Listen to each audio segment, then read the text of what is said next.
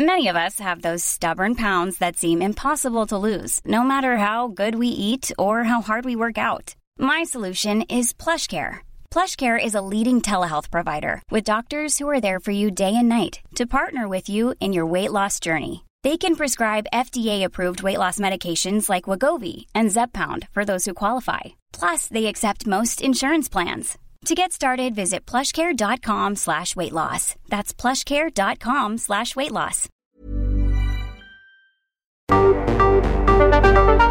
El Heraldo Radio presenta Cámara de Origen, un nuevo espacio para enterarnos del trabajo de las legisladoras y legisladores en los Congresos de México. En Cámara de Origen tiene la palabra Carlos Zúñiga Pérez.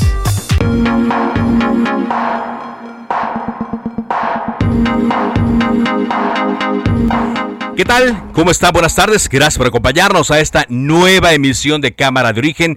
Les habla Carlos Ulliga Pérez en este martes de la Semana Santa, martes 12 de abril de 2022. Hay mucha información que se está generando y más eh, en los temas que aborda este programa, Cámara de Origen, que tiene que ver con los asuntos legislativos. Toda vez que hay, hay una calma en estos momentos, calma chicha, como le dicen algunos, previo a que sea el domingo cuando se discuta en el Pleno de la Cámara de Diputados la iniciativa de reforma eléctrica del presidente Andrés Manuel López Obrador. No hubo condiciones para que ocurriera hoy en lo que se pronosticaba iba a ser una sesión maratónica y ahora le apuestan a que el domingo sí pueda salir.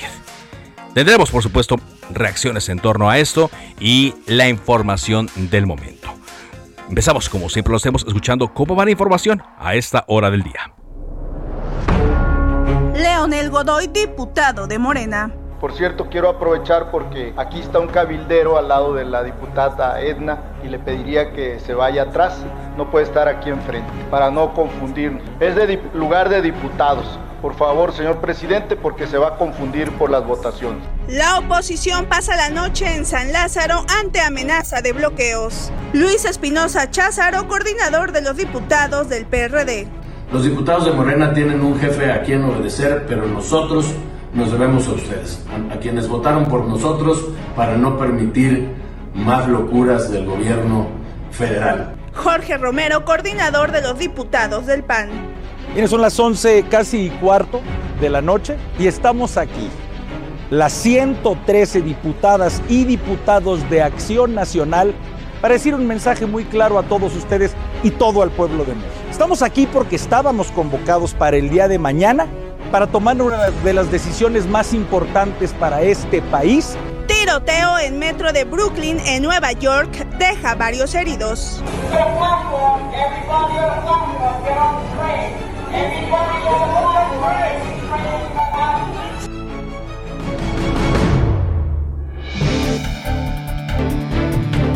Y aquí más de la información del día.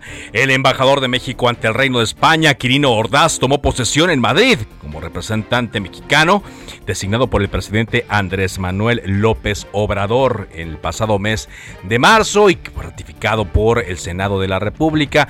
Obviamente, pues ya no tiene partido político. Quirino Ordaz fue expulsado del Partido Revolucionario Institucional, pero eso sí, pues tiene una embajada y un cargo más en su currículum. Seis cuerpos con huellas de tortura fueron abandonados sobre la carretera federal 49 en el municipio de Pinos, ubicado en los límites de Zacatecas con San Luis Potosí. Sigue, sigue generándose mucha violencia en este mm, estado y también se nos eh, está informando que hubo otro hecho de violencia en una carretera de Guerrero. Cinco autos, corrijo, cinco cuerpos abandonados en un auto que em, pues era utilizado como taxi. Tendremos la información.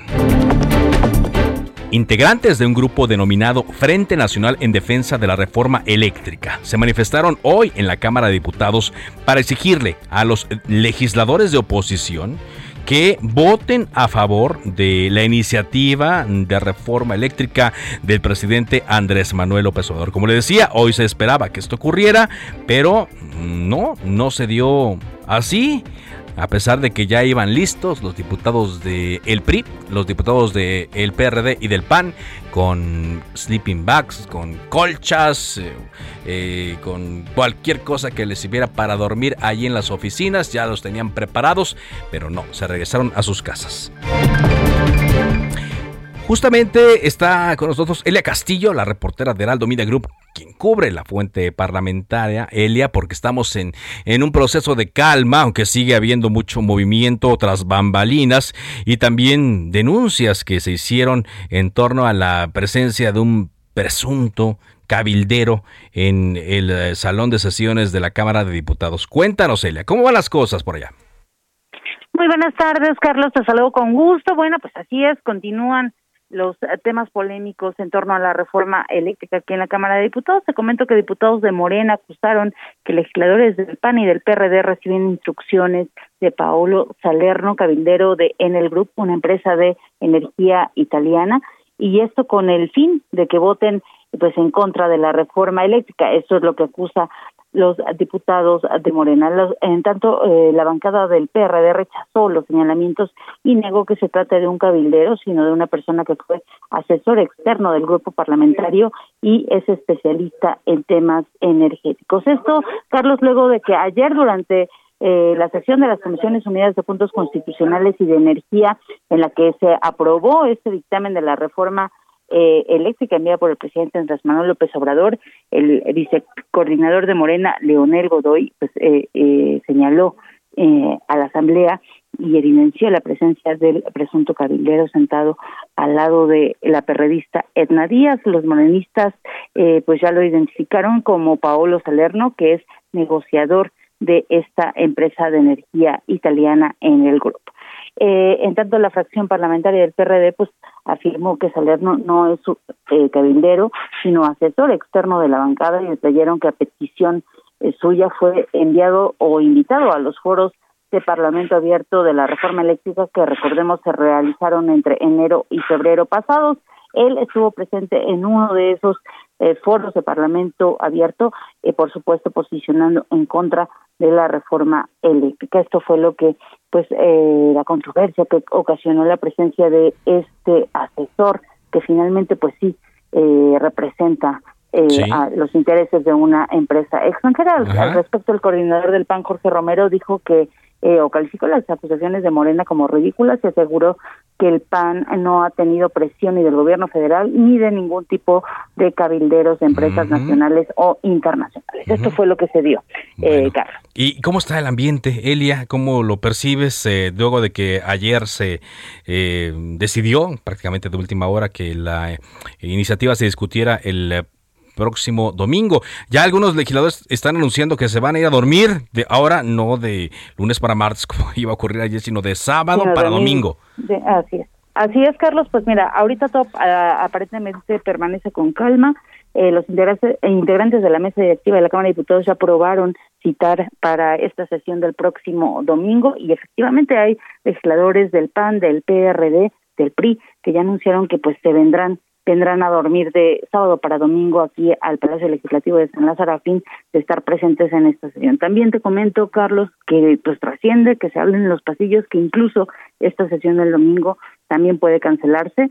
Eh, no hay intención de la bancada mayoritaria de Morena de votar este dictamen que están seguros y los que no tienen los votos suficientes y será será la primera reforma que se rechace la primera reforma del presidente Andrés Manuel López Obrador que sea votada en contra. Ah, entonces eh, digamos que pues lo podrían patear todavía más, así como comenzó ayer eh, que platicábamos cuando ya acabó Cámara de Origen, eh, que eran las 5 de la tarde, allí ya empezó a moverse la idea de que mm, pues no habría sesión hoy, lo mismo ya se empieza a mover y de que quizá el domingo tampoco.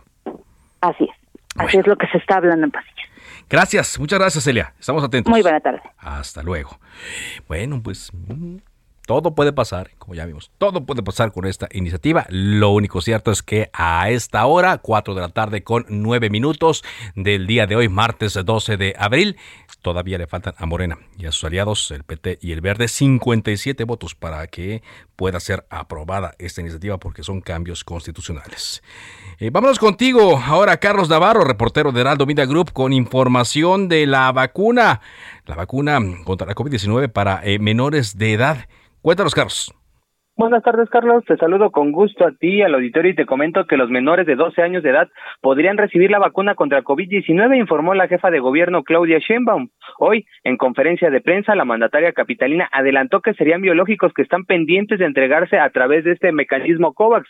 Recordemos que el presidente Andrés Manuel López Obrador ha criticado que no han llegado estas vacunas que se habían acordado a través de este mecanismo y ahora estarían utilizando los biológicos para los menores de 12 años. ¿Cómo sería y de qué forma se llevaría a cabo, ya sería la Secretaría de Salud Federal y el mismo presidente que estarían dando los detalles. Pero este tema se abordó ayer, Carlos, en el encuentro entre las gobernadoras y gobernadores con el presidente Andrés Manuel López Obrador en Palacio Nacional. Comentarte por último que de acuerdo con el último reporte que emitió el gobierno capitalino sobre la emergencia sanitaria, se han aplicado alrededor de 713.740 dosis a menores entre los 12 y 17 años, incluyendo aquellos que tenían comorbilidades graves. Así es que vamos a ver cuándo las autoridades anuncian, pero al parecer ya la jefa de gobierno adelanta que estaría atendiendo a este sector poblacional con las vacunas pendientes del mecanismo COVAX. Carlos, la información que te interesante, ¿no? También para los padres, porque insistimos, eh, Carlos Navarro eh, ya incluiría a menores de edad. Es correcto, a los menores de 12 años ya se estaría tomando en cuenta para la aplicación de esas vacunas que van a llegar a través del mecanismo COVAX y que están pendientes para arribar a México. Bien, muchas gracias. Gracias, Carlos Navarro, por este reporte. Y bueno, finalmente se incluye, ¿no? Poco tardado en comparación a otros países, pero se incluyen a los menores de edad. Cuando son las 4 con 11 minutos, le informamos ahora mm, información que nos llega desde Madrid. Le comentamos la información que nos llega desde Madrid porque Quirino Ordaz Coppel, quien fue gobernador de Sinaloa, ya llegó a la embajada de México ante el Reino de España. Eh, y ahora Quirino Ordaz estará eh, por presentar sus cartas credenciales al rey eh, Felipe VI. Quirino Ordaz se presentó en la oficina o en el domicilio de la sede diplomática ubicada justo frente al Congreso de los Diputados allí en Madrid, para conocer directamente al personal que labora en esta embajada. Dicen aquí que saludó de mano y transmitió un compromiso de trabajar en equipo para dar lo mejor de México y estrechar las eh, relaciones con España. Ya luego de saludar a los eh, trabajadores, le dieron un recorrido por eh, el edificio para que lo conociera. Apenas ayer llegó Quirino Ordaz y ya hoy fue a conocer la embajada Recordemos que ya eh, recibió eh, las, eh, pues el beneplácito, como se dice en términos diplomáticos, el beneplácito del gobierno de España, luego de que hubo ciertas especulaciones en torno a que si lo podrían aceptar o no, pero de acuerdo a el gobierno del presidente Pedro Sánchez, Nunca estuvo en duda la aceptación de Quirino Ordaz como embajador de México ante el Reino de España. Recordemos también que pues a Quirino ya le costó políticamente esto, políticamente en cuanto a que ya no es miembro de un partido político, el Partido Revolucionario Institucional eh, lo expulsó de entre sus pilas, toda vez que no aceptaron que se saliendo de su gobierno se integrara de inmediato a el de el em, el, gobierno de Andrés Manuel López Obrador. Así es que ya está Quirino Ordaz allá. Bueno, cuando son las 4 em, de la tarde con 13 minutos, tiempo del centro de México, saludamos a Mauro Garza, diputado del partido Movimiento Ciudadano. ¿Qué tal, diputado? ¿Cómo le va? ¿Qué tal, Carlos? Muy buenas tardes. Qué gusto saludarte y qué gusto también saludar a todo tu auditorio justamente nuestro auditorio eh, ha estado recibiendo mucha información de lo que pasó ayer, que en comisiones se aprobó eh, la iniciativa de eh, la reforma eléctrica, luego de que estuvo, estuvieron trabajando las comisiones de puntos constitucionales y la de mm, energía, luego que se iba a discutir hoy, luego que el domingo, ahora que resulta que quizá ni el domingo. ¿Cómo podemos explicarle esto a nuestro auditorio, diputado? ¿Qué es lo que está sucediendo? Lo que está sucediendo es que esta es una reforma a la Constitución, se modifica el artículo 27, 28, 27, 28, 27 y 28, perdón, eh, y aquí lo que está aplicando Morena es que requiere de dos terceras partes del Congreso.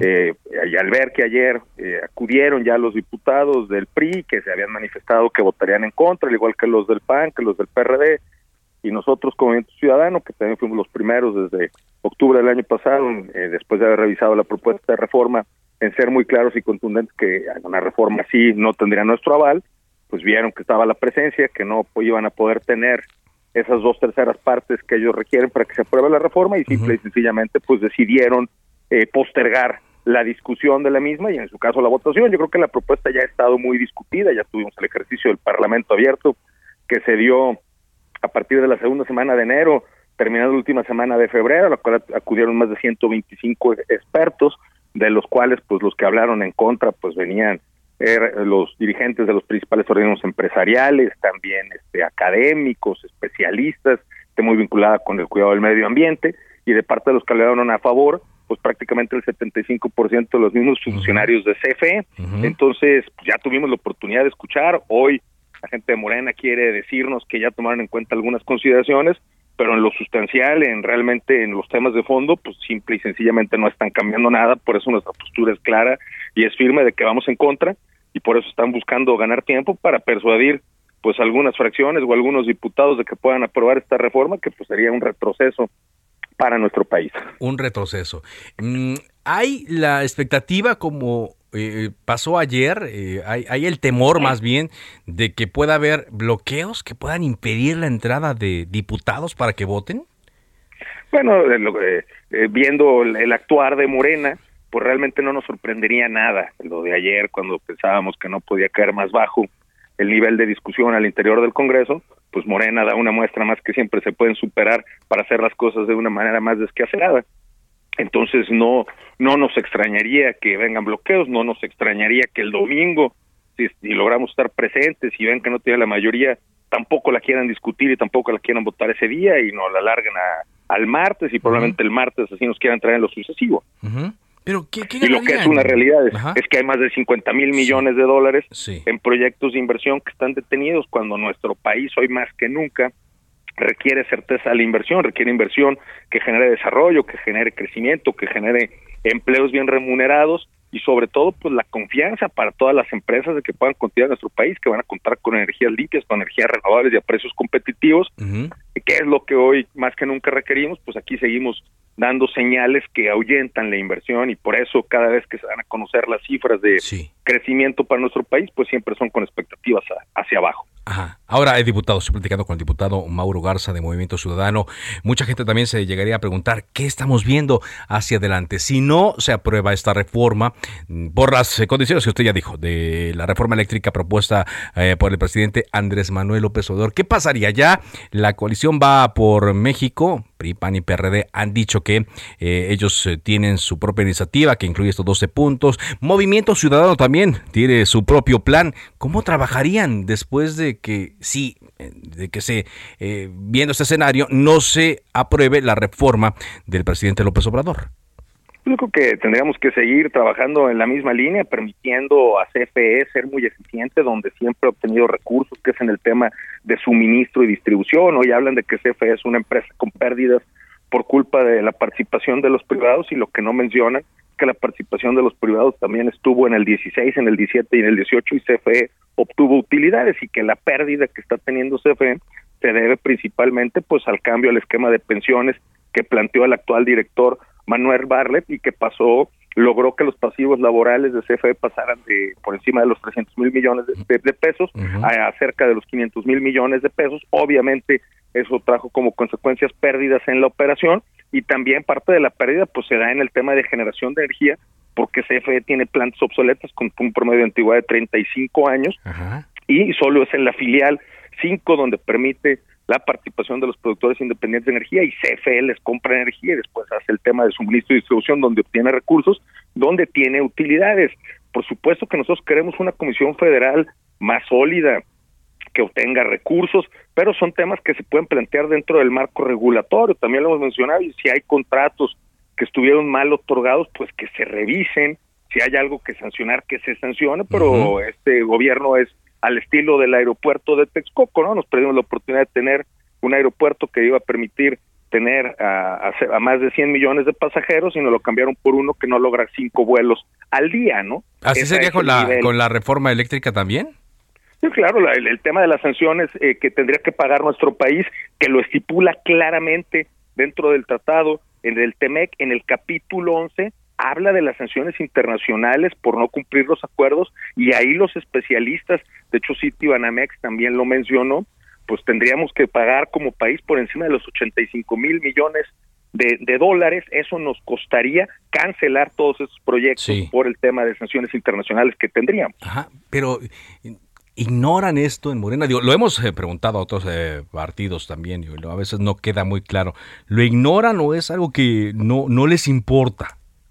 Bueno, cuando tuvimos el tema del Parlamento, yo hacía la pregunta directamente al director de Comisión Federal sobre el tema de cuánto nos costaría como país de aprobarse esta reforma en el tema de sanciones internacionales y su respuesta es que cuánto cuesta la industria electrónica del país. Simple y sencillamente saben que tendrán estas consecuencias, pero no les interesa, van más por los caprichos, así es como han gobernado, como tampoco les importó pagar más de 330 mil millones de pesos por la cancelación del aeropuerto de Texcoco, como tampoco les importó pagar una gran cantidad por la cancelación de la planta de Constellation Brand en, en este en, Baja California, pues es de la misma manera que hoy tampoco les interesa y les importa estar pagando estas cantidades de recursos con tal de poder sacar adelante sus proyectos con esa idea trasnochada de soberanía energética. Realmente lo que le importa al consumidor es tener energía, es poder tener un, eh, de manera confiable un suministro adecuado de energía y además tenerlo a precios competitivos.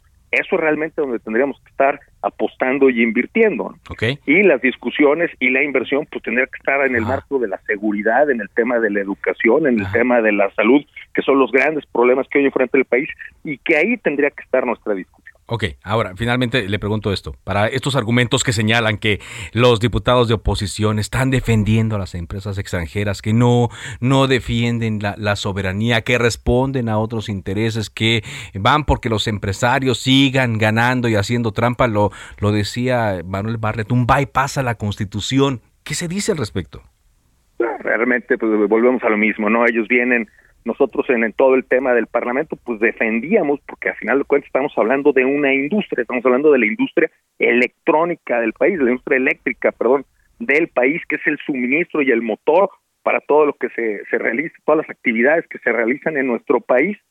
Y estas gentes venían a defenderlo desde el punto de vista ideológico. Y realmente lo que queremos es que se defienda con argumentos, reitero, Comisión Federal de Electricidad, antes de que llegara Manuel Barras y este gobierno, generaba utilidades, eh, utilidades que podían ser utilizadas para inversión en infraestructura educativa, en infraestructura de salud, en infraestructura para mejorar nuestro sistema de seguridad. Es ahí donde tendrían que estar los recursos de los mexicanos y no en estar pagando eh, caprichos de el presidente, ¿no? Eh, realmente nosotros queremos, por supuesto, que queremos un país donde exista desarrollo, pero ellos han venido a manipular la información de que estamos defendiendo a empresas extranjeras. Si hay alguna empresa que esté violando los acuerdos o que el acuerdo no sea favorable para el país, que se revise y si hay corrupción o estuvo mal otorgado, que se sancione. Nosotros hemos sido muy claros y muy puntuales. No estamos defendiendo a nadie, estamos defendiendo la viabilidad financiera del país y sobre todo también estamos defendiendo el cuidado del medio ambiente.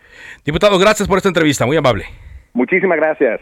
Mauro Garza, diputado del partido Movimiento Ciudadano. Le decíamos que ayer algunos legisladores se quedaron eh, con todo para pernoctar, para dormir allí en eh, sus oficinas del Palacio Legislativo de San Lázaro y uno de ellos era el grupo parlamentario del PRD. Hoy colocan un mensaje en su cuenta eh, de mm, Twitter en donde hablan de la manera en la cual dicen van a defender a las y los mexicanos los días que sean necesarios. Esto es lo que dijeron diputados del PRD.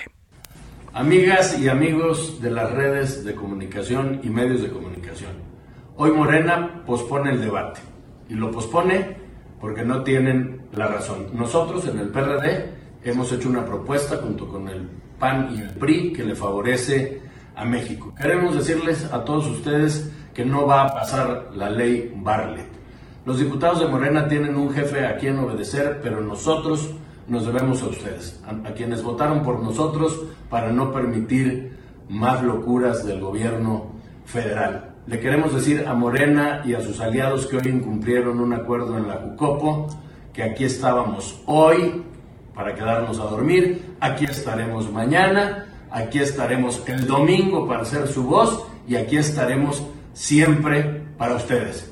¡Somos Era la voz de Luis Espinosa Cházaro, coordinador de los eh, legisladores del Partido de la Revolución Democrática y el resto de los legisladores diciendo que, bueno, sea como sea, ellos eh, van a, estar ahí. Y lo mismo han dicho los legisladores del PAN, que el día que los citen van a estar, sea domingo de resurrección o cualquier otra fiesta, festividad. Los legisladores del PRI también son los que ya están pensando en dormir desde el sábado en la noche para estar ahí el domingo y presenciar esta em, votación. Vaya, no quieren que nadie falte porque saben que cualquiera cualquier eh, cosa altera las sumas y restas en torno a esta votación. Vamos a un corte comercial. Esto es Cámara de Origen a través de Edaldo Radio. Estamos transmitiendo en vivo desde nuestra cabina central en la Ciudad de México. Después de una pausa, volvemos con más.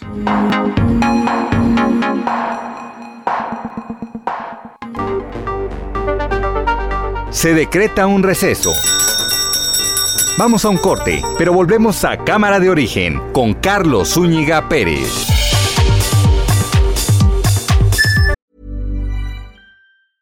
Hiring for your small business? If you're not looking for professionals on LinkedIn, you're looking in the wrong place. That's like looking for your car keys in a fish tank.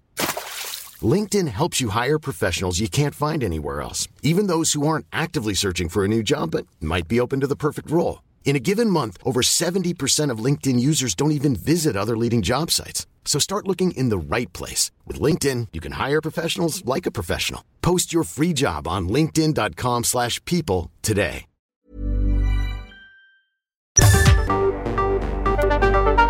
Se reanuda la sesión. Volvemos a Cámara de Origen con Carlos Zúñiga Pérez.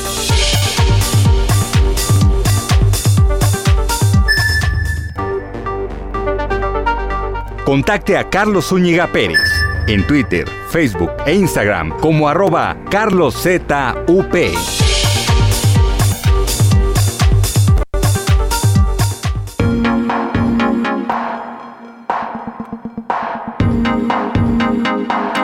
Avanzamos con la información en Cámara de Origen cuando son las 4 de la tarde con 30 minutos, tiempo del centro de México. A las 5 de la tarde está en la agenda del presidente López Obrador eh, que dé un mensaje por los 100 días de su cuarto año de gobierno. Recordemos que cada 100 días aproximadamente el presidente da eh, un mensaje. Estamos ya hoy a día 12 de abril y corresponde este al de los 100 eh, días. Tomando en cuenta el 1 de diciembre eh, donde el presidente cumplió tres años ya eh, de gobierno. Estamos ya eh, transcurriendo el cuarto año y seguramente parte de lo que va a destacar el presidente Andrés Manuel López Obrador es lo ocurrido el domingo pasado cuando ocurrió la primera em, consulta de revocación de mandato en donde, pues como se esperaba, el sí, la gente que votaba porque el presidente sí continuara en la presidencia fue hecho de una manera aplastante, aunque la participación em, eh, no rondó en los números en los que esta consulta eh, fuera vinculante. A propósito de esto, se ha hablado mucho de la participación de la ciudadanía aquí en la Ciudad de México. Está con nosotros Martí Batres, el secretario general de Gobierno de la Ciudad de México. ¿Cómo está, secretario? ¿Qué tal, Carlos Zúñiga? Muy buenas tardes. Buenas tardes. ¿Qué, destaca usted de el domingo pasado aquí en la capital en cuanto a la celebración de esta consulta?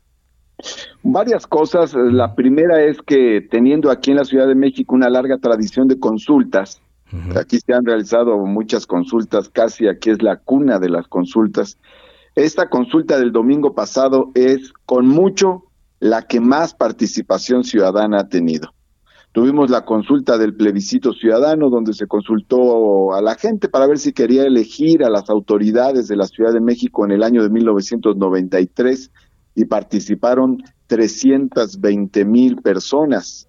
Y luego, también por otro lado, estuvo la consulta sobre el FOAPROA, la consulta zapatista en los años 95, 98, y más o menos participaron medio millón de personas, unas 500 mil. Y tuvimos eh, el año pasado, para poner otro ejemplo, la consulta sobre los expresidentes, sobre el juicio a los expresidentes y participaron 800 mil personas y ahora participaron este domingo un millón quinientas mil personas en la consulta de la Ciudad de México. Eh, respecto al anterior, pues es un crecimiento de, de casi el 100%. En las diversas alcaldías hubo un aumento en la participación eh, ciudadana muy importante y ese es uno de los temas que destaco. Sí. Por otro lado, eh, resulta relevante que la gente haya acudido a las urnas a pesar de que solo hubo el, la tercera parte de las casillas de la elección del 2021.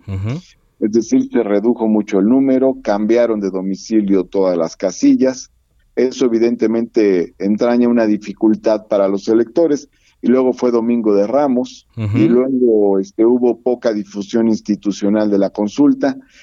Y, hubo actores políticos que decidieron no participar, no tener representantes en las casillas, no dar la batalla de acuerdo a sus argumentos, pero de todas maneras salió la gente a votar. Y, también hubo mucha gente que, que, en sus redes sociales llamó a no votar, digo, ciudadanos, que así como había quienes sí querían ir a votar, había unos quienes no quisieron eh, participar, pero hicieron este llamado también pues resulta muy contradictorio y todavía no termina de entenderse esto. Incluso hay simpatizantes o militantes de la oposición, como este, el senador Damián Cepeda, por ponerte un ejemplo, que han criticado esta postura de la oposición, o sea, se la pasan criticando al presidente, dicen que es un peligro para México, que destroza al país, que es terrible, y sin embargo, cuando tienen la oportunidad de ir a las urnas para revocar su mandato, no lo hacen.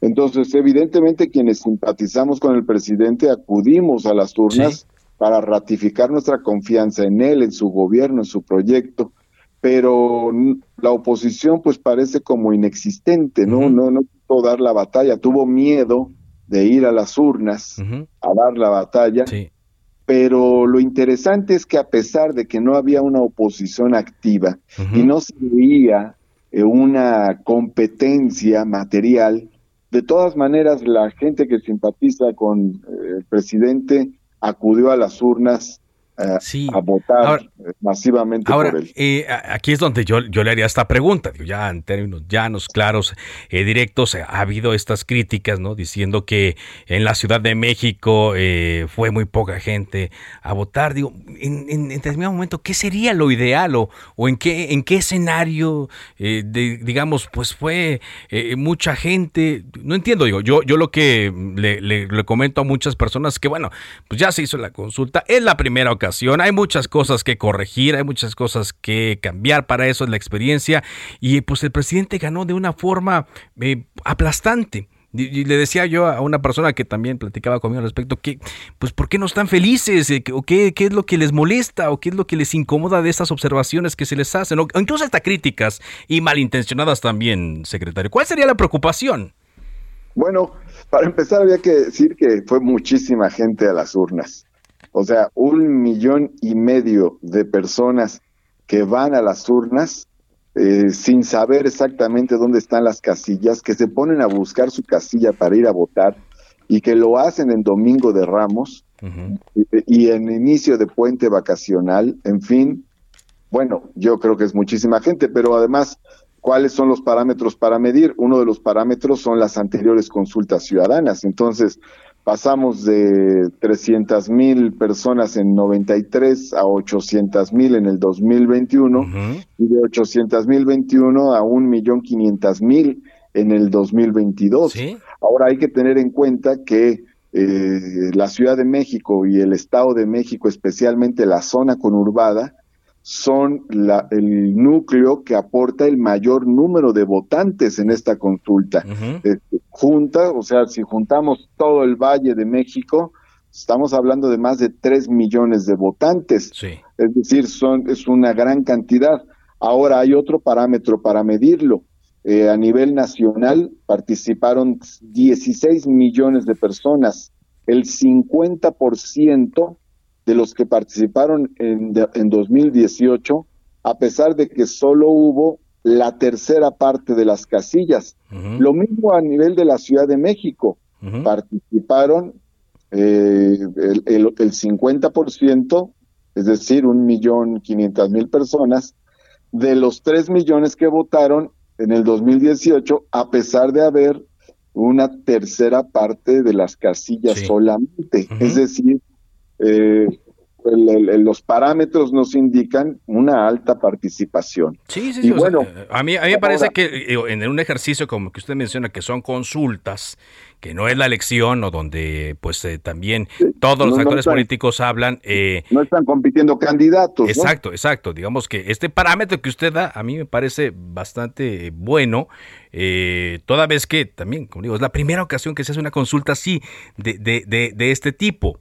yo no sé, digo, porque también se lo preguntaba a un consejero del INE si se hubieran instalado más casillas, hubiera ido más personas o no. Digo, yo creo que quien quiso ir y quien quiso participar lo hizo y se movió hasta donde quería porque tenía la convicción eh, de, de, hacerlo. Claro, también digo, usted sabe, como en todos lados, ¿no? Y en todo tipo de ejercicios se han acusado de que si los acarrearon, de que si no, etcétera, ya vendrán quejas y seguramente eh, procedimientos. Pero a lo que voy es que mm, eh, lo que yo creo es que para la primera vez que se hace esto, de la misma manera, un millón y medio de votos pues no está mal. Digo, yo no sé qué esperarían otras personas o cuánta gente esperarían haber visto en las urnas.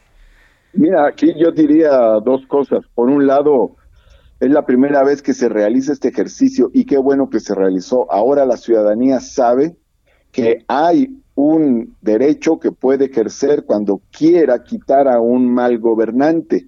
Algunos decían, bueno, es que no está en juego el presidente, nadie lo quiere quitar, este, no es, no es, no, realmente no está en juego su presidencia. Sí, pero hay un derecho que se conquistó y no queremos que quede como adorno, como sucede en diversas legislaciones locales. Hay legislaciones locales en cuya eh, legislación está hace 10 años, esta figura, y nunca se ha utilizado. Entonces ahora se utilizó, ahora se enseñó el caminito, el 3% del padrón electoral solicitó la consulta, hubo necesidad de dar una batalla judicial porque el INE no quería hacer la consulta si no le daban más presupuesto y tuvo que obligar la Suprema Corte de Justicia al INE a hacer la consulta, es decir, la ciudadanía ganó una batalla muy importante aquí. Por eso es fundamental todo lo que se hizo y el ejercicio mismo. Ahora, por otra parte, pues eh, yo no entiendo a la oposición, ¿no? Pues porque te digo, por un lado dice, no, el presidente está destrozando al país. Bueno, si yo soy opositor y tengo la convicción de que un presidente está destrozando al país, pues pido la revocación de mandato y voy a las urnas para que ya no siga destrozando al país. Entonces, estos opositores pues son muy raros porque por un lado dicen que el presidente destroza al país y luego se oponen a que exista un ejercicio como este de revocación de mandato. No van a la revocación de mandato y lo que dicen es que el presidente debe terminar con su periodo. Bueno, entonces, ¿cuál es su problema? Sí. Si ellos dicen que el presidente destroza al país, ¿por qué no lo quieren quitar? Ahora, y, y, otra pregunta, perdón, y otra pregunta, y si no lo quieren quitar, entonces, ¿cuál es su problema? Exacto. Ahora, eh, pues que lo dejen gobernar tranquilamente. Ya viendo números, eh, comparando con la con la elección, digo, que hay que decirlo también, ¿no? Porque se ha hecho una comparativa. Eh, que, no, que no podría ser el parámetro porque lo acabamos de mencionar, eh, son las elecciones constitucionales diferentes a un proceso como este, pero creo que en 2021 Morena tuvo 1.577.000 sufragios. Usted me dice que más o menos es la gente que votó aquí en la, en la Ciudad de México. Es decir, está allí el piso todavía, si le queremos poner el nombre de piso. No, y además en condiciones muy diferentes, porque en una campaña electoral, esta dura varios meses, hay un financiamiento mayor, hay una competencia con otras fuerzas políticas, hay un incentivo fuerte para salir a votar, que es ganarle a la otra fuerza política. Y en este caso, ni hubo una campaña larga, ni hubo una competencia entre varias fuerzas políticas, no existió ese incentivo de ir a ganarle a otra fuerza política, no hubo el financiamiento que existe en una campaña electoral y de todas maneras salió el mismo número de personas, un millón y medio de personas, pues vaya que es una proeza de participación ciudadana la que estamos viendo. Pues le agradezco mucho que nos haya tomado esta llamada, secretario. Muchas gracias, te agradezco a ti, Carlos Zúñiga, y gracias a la ciudadanía que participó. Siempre es importante participar con el punto de vista que cada quien quiera libremente, porque cuando hay más participación ciudadana, los gobiernos gobiernan mejor, trabajan mejor en favor de la gente. Muchas gracias. Gracias, hasta, luego. Buenas eh, tardes a Martí Batres. Eh, y mire, pues mucha gente también, alguien me pregunta que qué tiene que estar haciendo un funcionario de gobierno eh, hablando sobre la consulta. Bueno, fueron los que la apoyaron en esta ocasión. Yo no quiero ni minimizarlo ni maximizarlo, únicamente lo que es imponerle más. Ahora también, en esta guerra de, de cifras que hay, que si comparándolo con lo que obtuvo que si MID, que si Anaya y que si 2012 y no sé qué. No, estamos hablando de ejercicios distintos, son temas eh, muy, muy, muy diferentes es una difusión diferente que se dio, son condiciones distintas que tuvo también el Instituto Nacional Electoral para llevar a cabo eh, este ejercicio, hubo menos dinero, les dieron menos recursos de los que esperaban, por lo tanto, pues sí, se tendría que esperar otro tipo de, de resultados. Lo que sí es que pues el INE hizo lo que pudo. Los ciudadanos, que fueron los que estuvieron en las casillas, hicieron un trabajo de primera como mm, siempre lo hacen, toda vez que ahorita no hay quejas de, del conteo de votos ni de eh, que se haya eh, hecho una suma mal, eh, un porcentaje sea equivocado. No, no. El INE pasó la prueba. Es la primera ocasión que se hace y como decíamos, pues hay muchas cosas que se pueden corregir y todo a partir de la experiencia. Son las 4 de la tarde con 44 minutos tiempo del centro de México. Vamos a saludar ahora a Santiago Krill, diputado del Partido Acción Nacional. ¿Cómo está, diputado? Muy bien, muchas gracias y muy amable por invitarme a tu programa. Muy amable, ahí lo veíamos en una eh, fotografía ayer, ya listo para, para quedarse a dormir ahí en San Lázaro, no fue necesario, aquí la vemos ya en otra fotografía que está el día de hoy también ahí en la Cámara de Diputados. ¿Qué podemos esperar, eh, Santiago, de aquí al domingo con el tema de la eh, iniciativa de reforma eléctrica? Mira, es una derrota anunciada y es anunciada porque el presidente presentó eh, la iniciativa hace siete meses.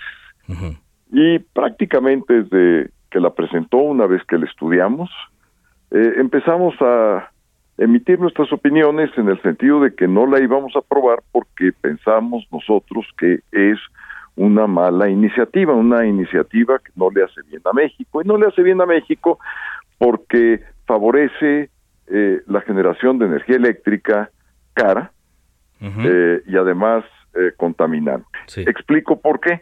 Cara, porque eh, va a favorecer a las viejas plantas de CFE, que muchas de ellas generan electricidad con combustóleo. le dicen la leña del diablo a ese combustible leña del por diablo. los contaminantes. El combustóleo, la leña del diablo. y entonces, desde entonces pues, hemos tenido esta discusión no queremos una reforma que, que, genere electricidad cara, no queremos una reforma eh, que además contamine. Eh, si hay irregularidades, abusos, eso se pueden arreglar. No hay necesidad de hacer todo un cambio a un sistema eh, que está funcionando y que está funcionando relativamente bien. Este, entonces venir a cambiar todo el orden de cosas porque hay algunos abusos o supuestos abusos, todavía no nos han dicho exactamente en dónde están los abusos, quiénes son aquellos que han eh, que los han cometido. como ha ocurrido en otros eh, lados, ¿no? Que dicen que hay desvíos y que eh, por lo mismo, por ejemplo, programas sociales se le va a entregar directamente el apoyo a la gente. Nunca hubo una denuncia formal. Nunca hubo, no, no, no hay una denuncia formal. En la exposición de motivos se habla de, de tres ilegalidades una de despojo a la nación, la segunda tiene que ver con un fraudes fiscales y lo tercero con fraudes a la ley. Bueno, son tres cosas gravísimas y el gobierno tiene todos los instrumentos, todos, absolutamente todos, para hacer las denuncias y demandas correspondientes. No las ha hecho. Eh, pasó lo mismo, eh, si me lo permites, eh, poner el ejemplo del aeropuerto de Texcoco. Se dijo, bueno, vamos a cancelar el aeropuerto por toda la corrupción que ha habido en torno a él. Muy bien, se cancela el aeropuerto. Esa fue la razón. Y una vez que se cancele ese aeropuerto, pues lo, lo que hubiéramos esperado la gran mayoría de mexicanos y mexicanos, pues es que eh, se empezaron las denuncias de corrupción y que viéramos a empresarios eh, supuestamente corruptos, constructores supuestamente corruptos en la cárcel. No ha habido uno solo, uno solo.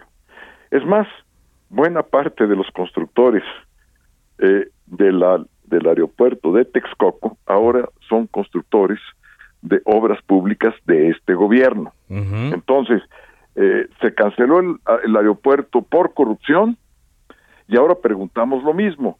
Eh, se quiere cambiar todo el sistema eléctrico por corrupción y no hay una sola denuncia o demanda en contra de alguien que está cometiendo fraude a la ley, fraude fiscal y despojo. Y ya estamos adentrados al cuarto año de gobierno. Si estuviéramos en el primer mes, bueno, diría, bueno, no les ha dado tiempo.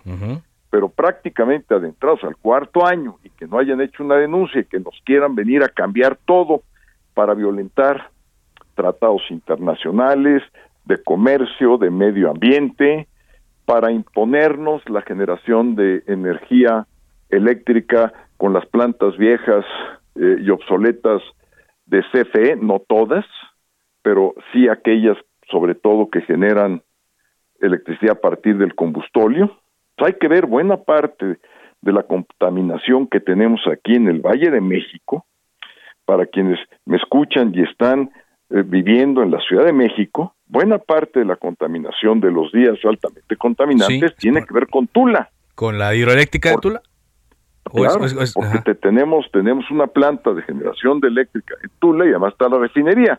Y cuando hay viento, como no hay, digamos, muchas montañas de por medio, es un gran valle, y por eso se le llama el Valle de México, entra ese aire contaminado, y ese aire contaminado de Tula, según estudios eh, de varias universidades que se han dedicado a ver los efectos de la contaminación, produce 14 mil muertes prematuras cada año. Sí, 14 mil muertes, son, muchísimas. Esa contaminación. Y digamos, eh, esto fue en parte también, eh, diputado, estoy platicando con Santiago Krill, lo que se defendió em, en, la semana pasada en, en, la Corte. Muchos de los magistrados hablaron de que estaban pues eh, cuidando al, medio ambiente y con ello la salud de muchos mexicanos.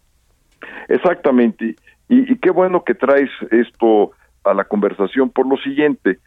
Siete ministras y ministros de la Corte, o sea, la gran mayoría, sí. dijo que la reforma eh, que había planteado el presidente López Obrador en materia de energía eléctrica era inconstitucional precisamente. ¿Por qué? Porque afectaba los derechos humanos que todos tenemos a vivir en un ambiente sano sin estar contaminado. Así lo dijeron siete, la gran mayoría de la Corte. No se llegó al voto octavo.